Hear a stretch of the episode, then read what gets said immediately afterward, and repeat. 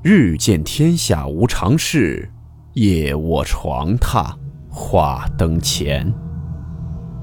欢迎来到木鱼鬼话。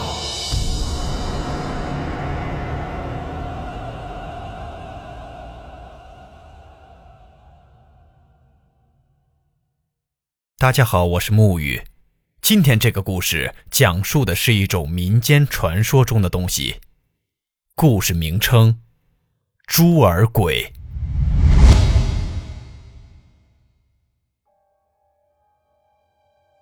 猪儿鬼是一种来自于民间乡野的传说。老人们说，吃毒药死去的猪会魂魄不散的形成游魂野鬼，并来阳间传播猪瘟，来害死更多的猪。这就是猪儿鬼。遇到猪儿鬼，主要有这几种防御它的办法。要是听到他的声音，最好不要去看他，任凭他一个劲儿的叫，他不会主动来伤害你。等他叫累了，他就会自动离开的。要是真看到他了，就朝他泼一碗冷水，朝他大声的骂几句，也会把他吓跑。另外，猪儿鬼害怕打鸣的大公鸡，要是家里喂着大公鸡，猪儿鬼一般是不敢进来的，因为一般的鬼怪都害怕大公鸡的打鸣声。所以猪儿鬼也不例外。不过猪儿鬼一般是不会去那些喂猪少的村子里。猪儿鬼作怪的目的就是传播猪瘟，来害死更多的猪。所以他一般会去那些喂猪多的村子里作怪。以前村里有很多村民们都喂猪，格林的李嫂就曾喂过一头又肥又壮的母猪。李嫂很喜欢这头母猪，还给它起了一个好听的名字，叫阿花。有一天，李嫂去村东头的小河边给阿花割草，结果误割了毒草。阿花吃过这种毒草后，就一命呜呼了。就在阿花死后，有一天半夜里，李嫂正睡得香，突然听到在院子里传来了类似猪发出的呜呜呜的声音。李嫂听着这声音很熟悉，很像阿花的叫声，以为是阿花没有死，又活过来了。就喜出望外地跑到院子里去找他。等李嫂来到院子里后，发现除了冷冷的月光和冷飕飕的阴风，已经听不到阿花的叫声了，更看不到她的踪影。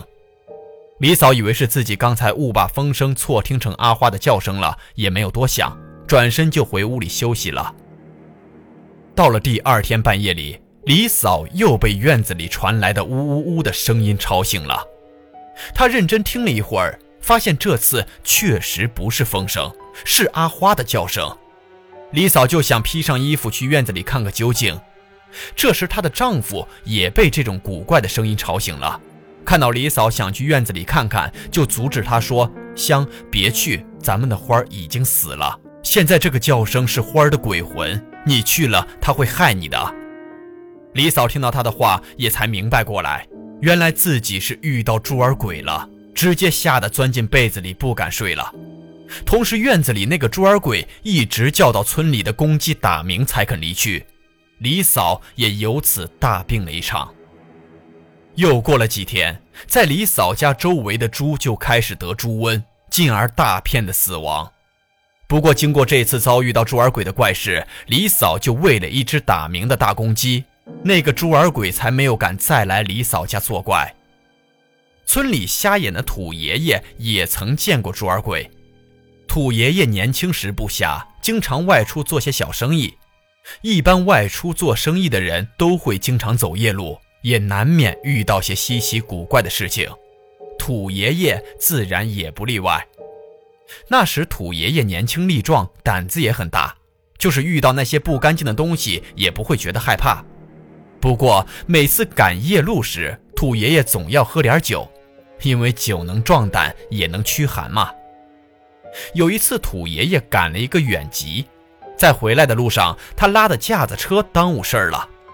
当时那个时候，农村还很落后，一般人都没有三轮车，做生意的人都是用架子车拉的货。当时他的两个车轮都没有气了，好在他的货是卖完了，要不然还真是让他麻烦了。没有办法，他只得硬拉着架子车来到附近一个村子里的修车铺里补胎。补车胎的是一个老头，他的头发和胡子已经全白了，不过精神很不错。他看了看已经升起来的月亮，就问土爷爷：“年轻人，这么晚了，你要去哪里啊？”土爷爷就说：“我的货卖完了，我要回家。”老头就问他：“你的家在哪里？离这儿远不远？”土爷爷看到这个老头和蔼可亲，没有什么坏心眼儿，就如实的告诉他自己住的地方。老头听了后皱了皱眉头，关心地说：“你家离这里还很远，天又这么晚了，你还要经过一片老坟地，那片老坟地里还经常闹鬼。”现在有很多人都在那里见过鬼，今晚上你就别走了，就住在我这里，明天再赶路也不迟。兔爷爷想到家里还有一个卧病在床的老母亲需要自己照顾，就谢绝了老头的好意。补好车胎后，老头给土爷爷一碗二锅头，让土爷爷喝下去，驱一驱寒，壮一壮胆，又给土爷爷一个火把，让他点燃，好照路。就这样，土爷爷辞别了那个老头。一手拉着架子车，一手拿着火把，满身是劲地往家赶路。大约往前走了有半个小时，他来到了那片老坟地的路上，怪事儿就出现了。当时没有风，火把在燃得正旺的情况下，突然就莫名其妙的快要灭了。他赶紧停下架子车，趁着火把上还有火苗，想把它重新吹燃起来。可是就在这个时候，他突然感觉到身后有一个东西也在帮助自己吹火，他来不及多想，就直接把那火把往身后一推，随即就从身后面传来了被火烧到猪的惨叫声。兔爷爷赶忙转过身朝身后看去，此刻身后面只有阴阴的寒风吹过来，哪里还有那个作怪的东西？兔爷爷知道自己这是遇到猪儿鬼了，心里也不觉得害怕。知道那个猪儿鬼被自己烧过后，也不会再来跟自己捣乱了，就拉着架子车一路无事的回到了家里。其实，我们中国有很多类似的一些民间传说，像猪儿鬼、昌鬼、半截缸、殃，啊，就是遭殃的那个殃等等。具体是真是假，我们也不好说。毕竟，我们很多人还是没有遇到过的，也可能未来会随着科学不断的进步，也会对一些民间传说类的事情有一个合理的解释吧。比如像以前闻风丧胆的鬼火，以及玄妙无比的海市蜃楼，现在也有了合理的解释。所以啊，我们还是要相信科学的，但同时也要对世间万物保持一颗敬畏之心为好啊。